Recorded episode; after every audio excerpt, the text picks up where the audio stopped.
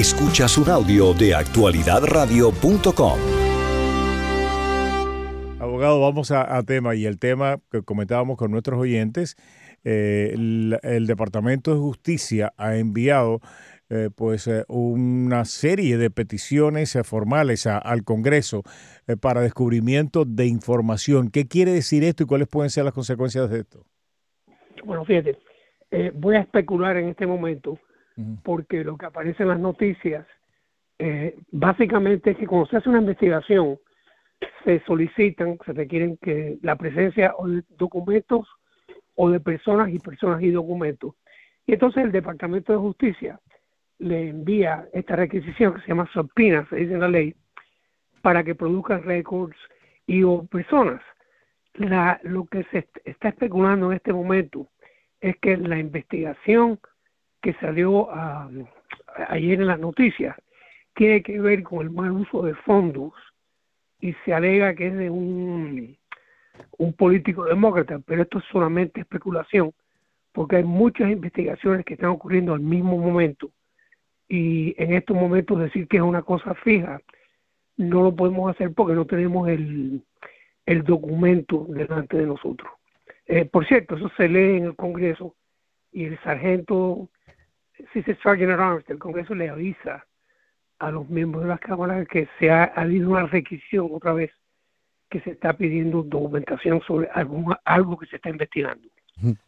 Sí, em, abogado, em, eso por, por, ese lado. Hablábamos antes de, de un tema y creo que ha, llamado mucho la atención y ha sido el que, el que tal vez más sonó en los últimos días. Y es un juicio eh, que perdió finalmente Donald Trump la semana pasada estábamos esperando que se pronunciara el jurado al respecto y el jurado se pronunció. Es el juicio eh, por difamación que le había eh, interpuesto la señora E. Jean Carroll.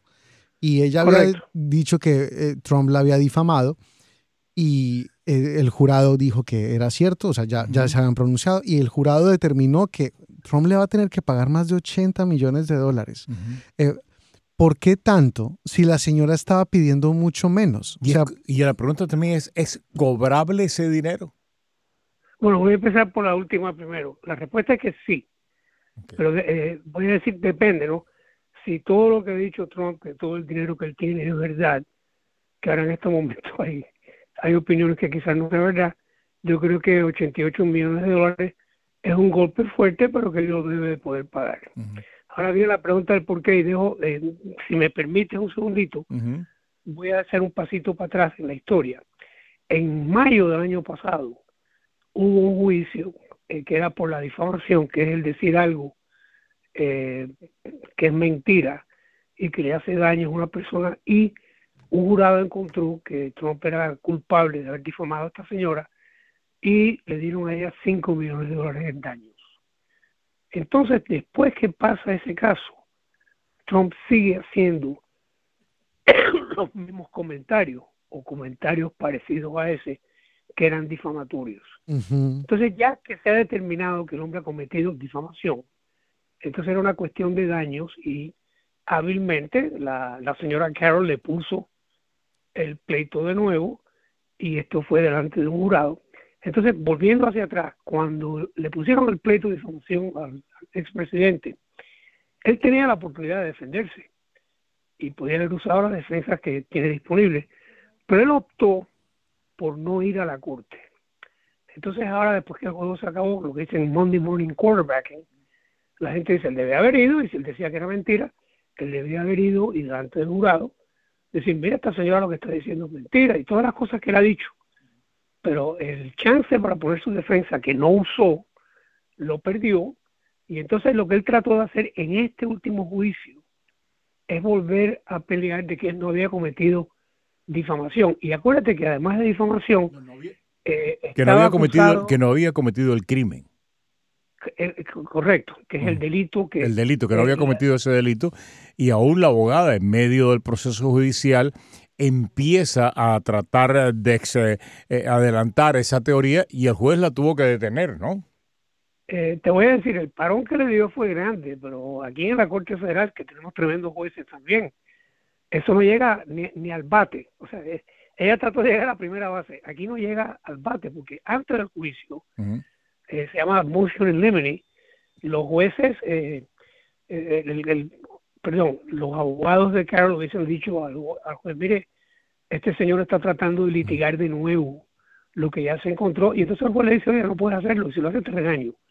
Es interesante porque si lees entre, entre las líneas, en más de una ocasión, el juez Kaplan le dijo a la abogada de Trump, oye, estás a que te metan en la cárcel. Y eso no es un juego. Los jueces federales eh, advierten, y yo considero que hasta cierto punto tienen que aguantarse, pero era, estaban tratando de relitigar que si él era culpable de la difamación. Y yo le digo acoso sexual porque violación eh, para nosotros los latinos incluye penetración, pero eh, aquí en los Estados Unidos no, no hace falta eso para probarlo. Entonces yo me recuerdo otra vez en el, en el juicio pasado que el grupo de Trump dijo que habían ganado porque se había probado que él no lo había violado. Bueno, no obstante, fue una, fue una sentencia, fue, fue 5 millones de dólares que pusieron en daño. Y entonces, un último punto sobre esto. La defensa del expresidente en este caso estaba más bien basada, cuando no, está, cuando no estaba diciendo que no había ocurrido, de que la señora Carroll había ganado dinero a raíz de lo que había hecho Trump. Y que gracias a Trump ahora tenía más de 3 millones de seguidores en, en las redes sociales, en sus redes, sociales.